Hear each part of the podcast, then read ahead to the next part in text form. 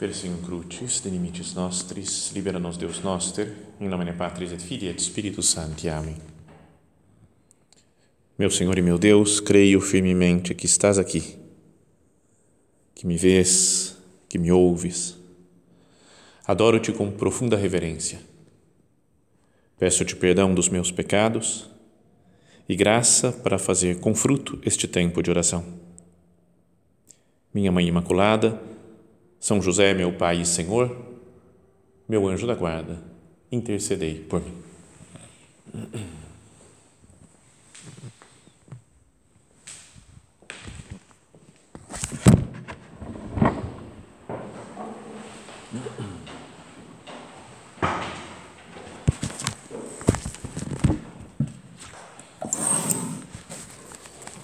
Chegamos na noite de Natal essa noite tão esperada né, por nós ao longo do ano e especialmente ao longo dos últimos dias, né, do tempo do Advento.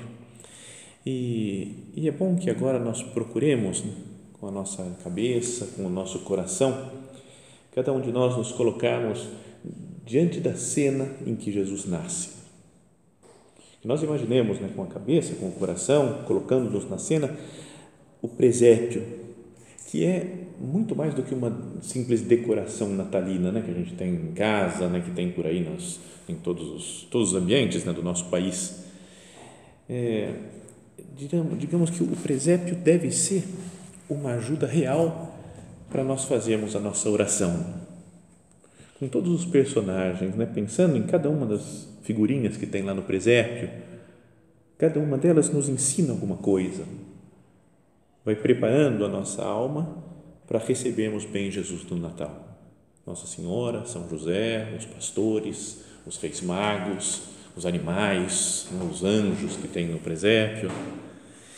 Então, queria que nós procurássemos né, colocar os olhos da alma agora nessa cena, fazer como nosso Padre sempre nos ensinou, né, de entrar no Evangelho como se fôssemos um personagem a mais, mas acho que nesses dias de Natal, especialmente nessa noite de Natal, a coisa fica mais fácil ainda. Né? Não sei se tem alguma outra cena do Evangelho que a gente imagina tão bem quanto a cena do presépio. Né? Talvez da cruz, né? porque vemos muitas representações da cruz, né? da paixão do Senhor, mas essa do Natal é algo que está muito marcado em nós, né? na nossa vida. Então, que nós nos coloquemos dentro do presépio, com a nossa imaginação, assim, com a nossa alma, falando com o Senhor, para aprender de cada um dos personagens. E acho que a virtude mais, e é disso que eu queria falar hoje, nessa noite de Natal, a virtude mais visível, talvez mais clara que aparece em todos os personagens é a virtude da humildade. Principalmente a humildade do próprio Deus, que se faz homem e além de se rebaixar fazendo homem, se faz uma criança né, que é indefesa, que está nas nossas mãos, se coloca nos nossos braços agora, e uma criança que nasce pobre, né, sem condições materiais, mas podíamos dizer que toda a cena podia ser um, um estudo sobre o esquecimento próprio. Lembra aquela carta do nosso padre? Não trouxe o texto aqui, mas que ele fala, né? né para olhar para Belém, para o presépio, e fala tudo lá nos insiste numa entrega sem condições. Lá não se ouve falar de meu tempo, das minhas coisas, dos meus planos, né? Mas tudo se coloca a serviço desse maravilhoso jogo de Deus com a humanidade que é a redenção. Então, contemplemos né, agora, durante a nossa oração, a cena do presépio. E vamos ver cada uma das figuras, né, cada um dos personagens que estão presentes no presépio. Então, o primeiro grupo, podíamos dizer que são os personagens não humanos, que são os anjos e os animais, né? o boi, o, o, o, como é que chama? Burrinho, né? esses animais que aparecem às vezes em geral nos presépios. São pessoas, são seres que estão ou acima ou abaixo do homem.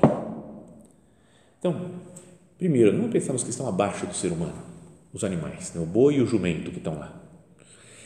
Então, eles são, talvez foram colocados no presépio assim, não sei como é que é a história né, da criação do presépio, foi São Francisco de Assis, dizem né, que foi que, que teve a ideia de montar pela primeira vez um presépio, mas talvez podíamos dizer que ele tivesse inspirado né, para colocar um desses animais lá. uma razão é porque Jesus foi colocado numa manjedoura. No evangelho que a gente vai ler agora daqui a pouco na missa, fala que ele foi colocado numa manjedoura. Não fala de ter animais junto, mas se tem um lugar para comer os animais, devia ter algum bicho lá. E também por uma frase que aparece lá no comecinho do livro de Isaías, que diz assim, no primeiro capítulo, versículo 3 um boi conhece o seu dono e um asno a manjedoura do seu mestre, mas Israel não tem conhecimento, meu povo não entendeu. Como se Deus se queixando, através do profeta Isaías, fala até os homens, né? perdão, até os animais pensam, né? entendem, né? conhecem o seu dono, conhecem o homem que é seu dono, mas os homens não conhecem, não reconhecem o seu mestre, Deus nosso Senhor.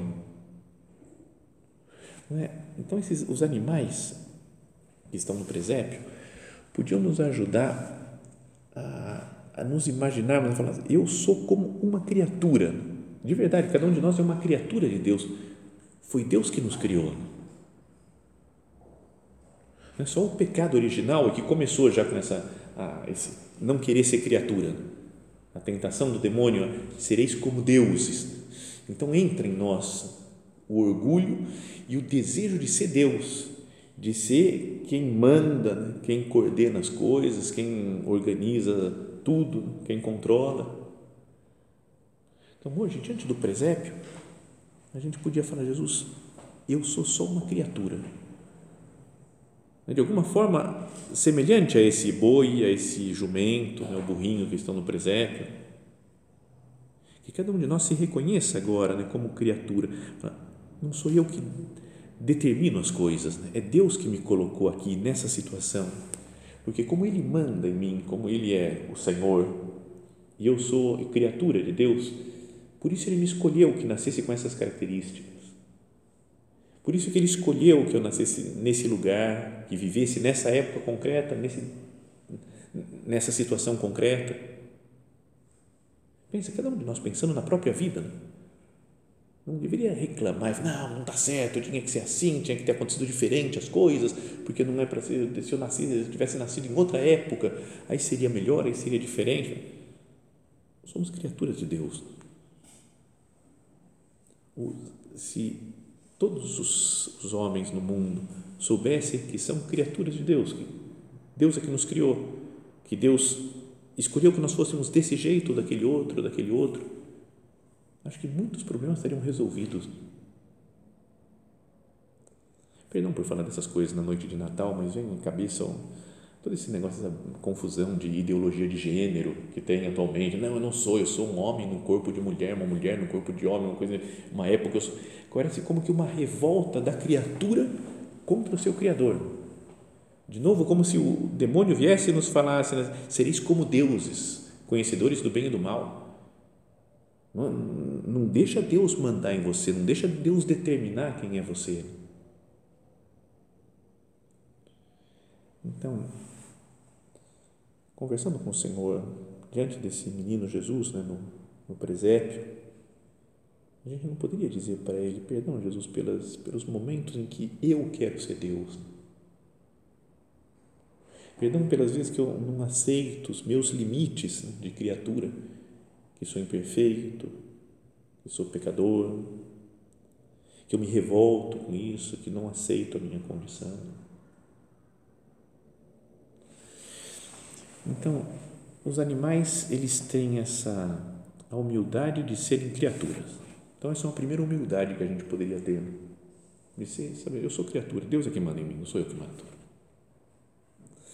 E depois, junto com eles, tem os outros seres que não são humanos, que são os anjos, que eles têm um outro tipo de humildade diferente na cena do Natal, que é, digamos assim, a humildade de se deixar ultrapassar porque o homem, as características do ser humano, a natureza é, digamos assim, é menos perfeita que a natureza angélica. Os anjos conhecem muito mais, sabem muito mais, têm muito mais domínio sobre as coisas, sobre o mundo. E nós, homens, somos seres criados, materiais, né, que dependemos do tempo e do espaço.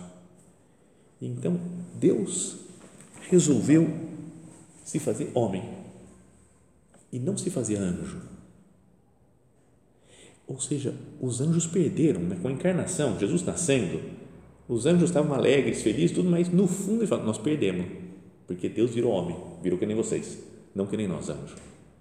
Isso dizem até que a revolta dos anjos, né, pode ter sido por isso, os demônios que existem, são os que se revoltaram, falaram, não, não vou poder adorar um Deus que é homem. Não, isso não. Então, por, por revolta, ficaram contra Deus e ficaram para sempre contra Deus e são os demônios.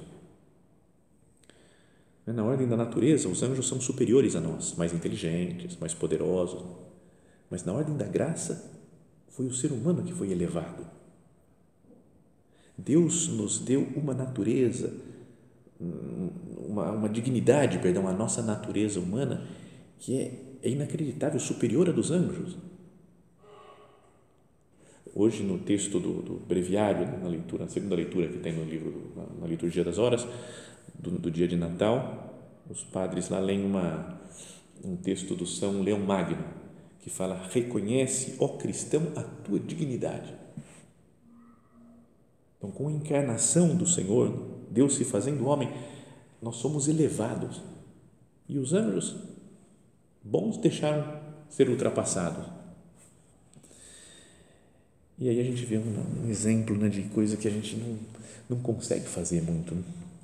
Deixar que outras pessoas nos ultrapassem. Tinha um amigo até que fisicamente ele falava: se eu estou na estrada dirigindo, ninguém me ultrapassa. Ele falou que não deixava. E se eu ultrapassava, alguém ficava louco. Ele falou: na cidade eu ainda até permito que me ultrapasse mas na estrada não, porque eu, não, não, eu tenho que ganhar em todo mundo. Vivia apostando corrida com os outros carros, sem os outros carros saberem que ele estava apostando corrida. Mas não é que na nossa vida também a gente não gosta de ser deixado para trás. Né? Numa coisa que contam na tertúlia lá, e eu errei, falei um negócio dado errado e a pessoa corrige. Né? Eu falo, não, eu vou esmagar a pessoa, por que que está falando? Não é? A gente fica mal contra quando outra pessoa foi mais elogiada, por exemplo, do que, do que a gente. Às vezes é uma pessoa mais nova e a gente tem uma certa competição com ela e ela ganhou, brilhou mais, apareceu mais. Mas, perdão, Senhor, pelas vezes que eu não.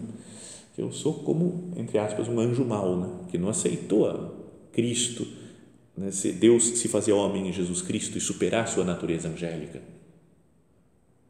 Então, os anjos que estão no presépio estão louvando a Deus, têm a humildade de saber louvar alguém que era inferior, os homens, e que passou, ultrapassou eles. Então, essas são algumas lições que a gente pode aprender. Né?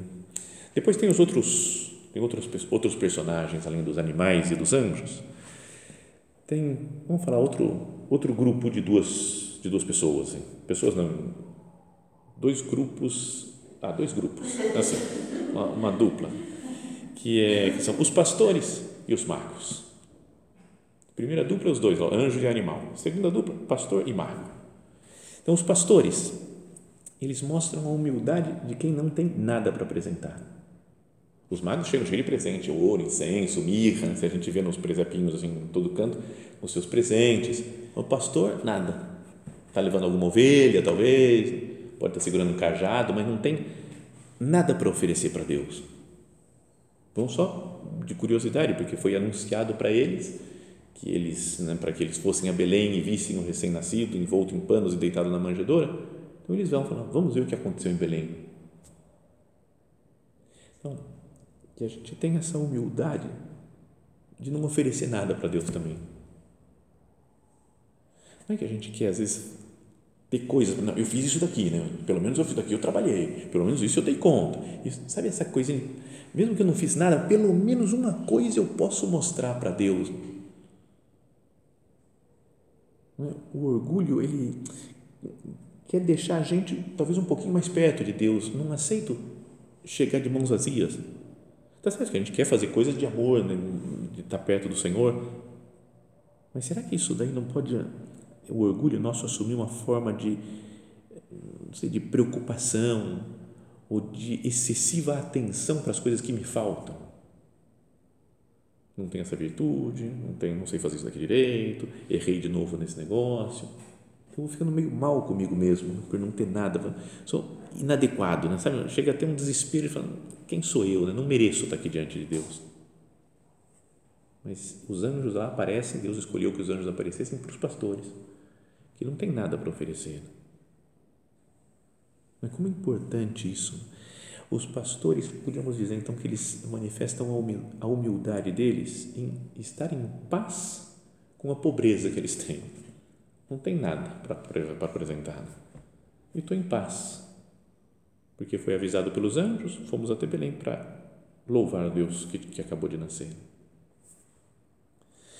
Isso faz lembrar um desses villancicos aí das músicas né, cantigas de Natal, aquela do eu perdão por falar essas coisas. Eu em geral eu não curto muito essas músicas de Natal. Né? Tem umas músicas tudo meio que a gente canta meio espanhola, meio umas coisas malucas, né? E a letra, né? Mas tem uma que eu acho super legal que é o do Drummer Boy, sabe do, do menininho que toca o tambor lá. Né? Fala na letra, fala Little baby, I'm a poor boy too. I have no gifts to bring. That's fit to give our king. Então, eu sou, né, fala, eu sou uma pobre criança, um pobre menino, não é? Também como como Jesus, que é um pobre menino, né? e eu não tenho nenhum presente para te trazer. Né? Que um presente que, que esteja de acordo com um rei. Fala, Quem sou eu? Não sou nada. Então eu toco meu tamborzinho, minha bateriazinha né, para Deus. Eu, eu vou tocar o melhor que eu posso, mas é, é só isso. Enquanto outros podem oferecer, apresentar para Deus muitas outras coisas, muitas virtudes, nossa, meu Deus, eu não, não tenho nada para te oferecer. Fico aqui diante de você, Jesus, te contemplando. Então, a miséria deles, dos pastores, a pobreza deles, não perturba os pastores. Ah, não dá, nem vou aparecer, não tem presente para. Gente, quando vai visitar alguém, fica preocupado, tem que levar presentes, meu Deus, não tenho roupa para ir nesse lugar, né? fica preocupado com essas coisas. A gente não, eu não fico mais, porque agora é só roupa de padre, é super legal, né? Super, facilita bem a vida. Mas não é que a gente fica querendo sempre ter alguma coisa para apresentar para os outros, né? para levar. Para Deus, a gente pode chegar de mãos vazias. Hoje o Papa falou, agora na homilia que ele fez agora no Vaticano, né? poucas horas atrás, falou que Deus manifesta o seu amor para as pessoas que não têm nada, que não têm nenhuma virtude, que são pobre, né? como ele apareceu para os, né? foi para os, para os pastores. Então, essa é um, um, grupo de pessoas que está lá diante do, do menino Jesus.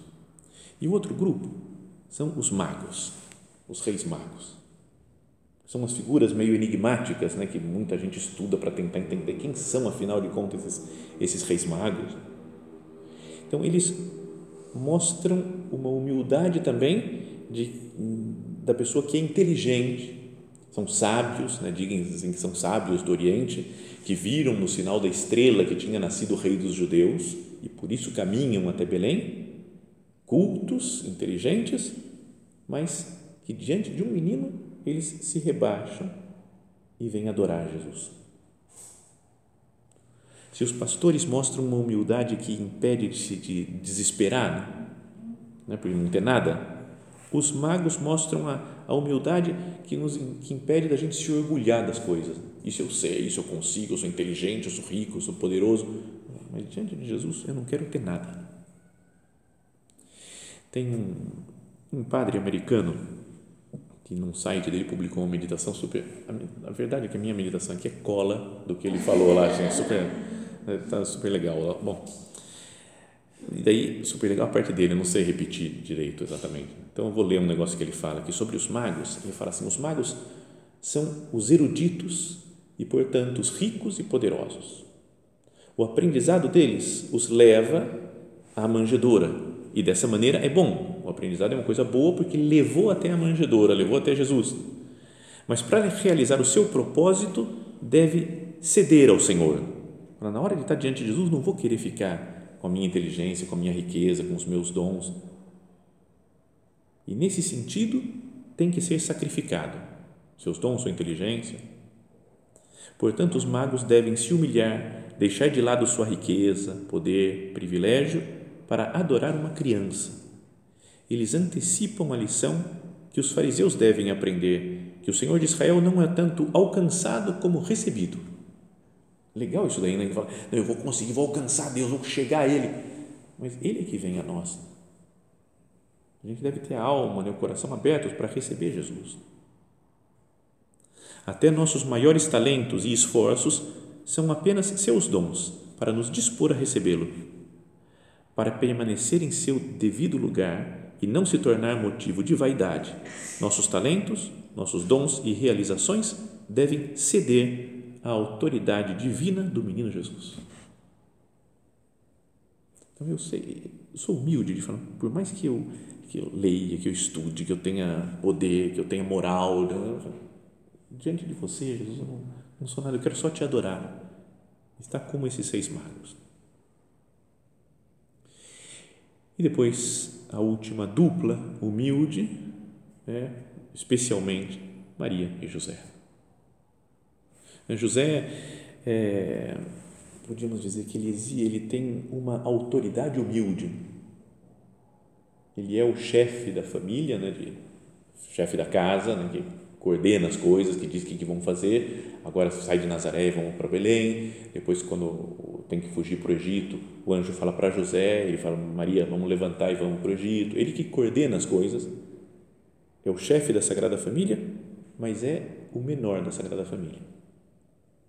É o que serve. E podíamos dizer que ele exerce a sua autoridade servindo. Ele mostra a sua liderança né? porque tem que coordenar nada menos do que Maria e Jesus, e ele lidera servindo. É como que preanunciando né, aquela a liderança de Jesus que fala que não veio para ser servido, mas para servir. Então, eu sei é também servir. Todas as vezes que nós servimos, e nesses dias, até dias de festa, para você servir mais, vou estar mais à disposição dos outros, né? mais próximo das pessoas, fazendo mais a vontade das pessoas. Não poderia ser assim como um São José? Né? Senhor, me faz ser humilde, com essa humildade que se manifesta em serviço aos outros. E Nossa Senhora, que é podíamos dizer que é um modelo mais perfeito de humildade. Ela fala, já quando vem o anjo, né, eis aqui a serva do Senhor, né, a escrava do Senhor, se coloca né, à disposição de Deus para fazer tudo o que for da vontade do Pai. A humildade de Maria deveria ser um padrão para todos os cristãos. É uma humildade de quem está plenamente em conformidade com os planos de Deus. Mas Deus quer isso, tá bom Estou disposta. Mesmo às vezes sem entender uma coisa ou outra, mas fala sempre aquilo que diz no final dessa, dessa cena, né, quando descreve todo o nascimento de Jesus, e fala que ela meditava todas essas coisas, né, guardava todas essas coisas meditando no seu coração. Não quer fazer nada que seja diferente daquilo que Deus quer. Deus quer uma coisa, tá bom, então eu também quero. Sempre, em todas as uma vez ou outra, a gente consegue isso também mas imagina, todas as vezes. Até a festa que nós comemoramos há pouco tempo atrás, né, da Imaculada Conceição, ela foi concebida sem pecado e viveu a vida inteira sem pecado. Ou seja, sempre, em tudo, fazendo a vontade de Deus. Isso é difícil, né? Preciso ter, muito, ter muita humildade. Né? Podíamos dizer que qualquer pecado é uma forma de orgulho, né? de se revoltar com Deus, falar, vou fazer as coisas do meu jeito, da minha maneira. Vou fazer essa coisa porque eu gosto de fazer desse jeito, mesmo que seja contra a vontade de Deus. Com Maria não acontece isso. Santa Maria, ela vive sempre de acordo com o plano divino. Né? Não pensa nela, está sempre focada em Jesus. E assim a sua humildade permite que Deus trabalhe nela ela mesma fala né, no Magnificat, né, porque Deus olhou a humildade da sua serva, então pôde fazer coisas grandes nela, aquele que é todo-poderoso. Pensamos a Nossa Senhora nessa noite de Natal, que ela nos ensine né, a ser humildes assim, como ela.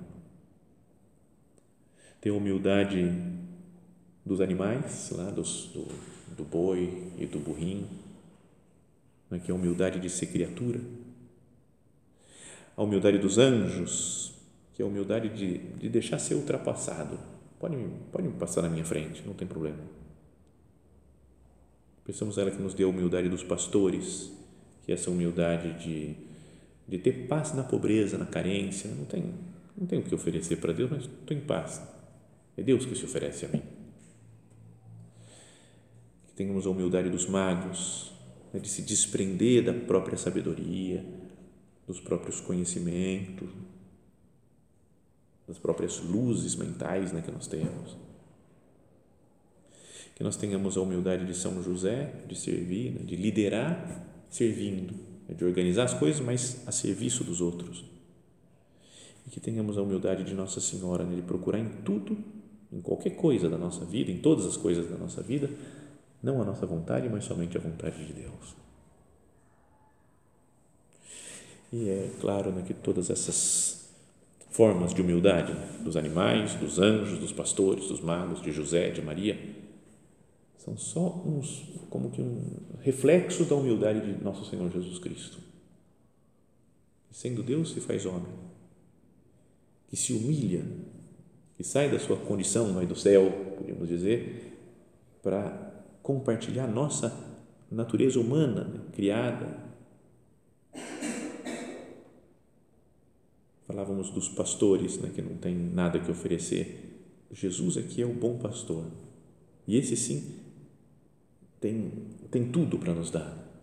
Chega de mãos vazias, também como os pastores, para que nós nos entreguemos a Ele. Mas Ele tem todo o poder, toda a graça para derramar sobre nós.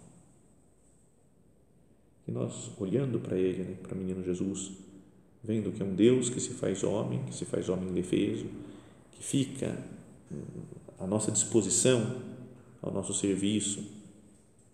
Isso nos anime né, a viver a virtude da humildade, uma virtude que nos vai nos assemelhar ao Senhor. Que Maria, José e cada um dos personagens do presépio nos, nos levem a Cristo nosso Senhor e que Ele, com a sua graça, nos transforme. Ele se humanizou, se fez homem, para que nós nos divinizemos.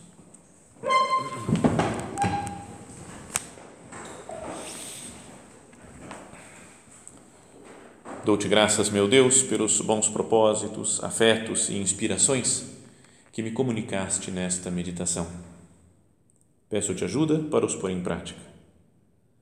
Minha Mãe Imaculada, São José, meu Pai e Senhor, meu anjo da guarda, intercedei por mim.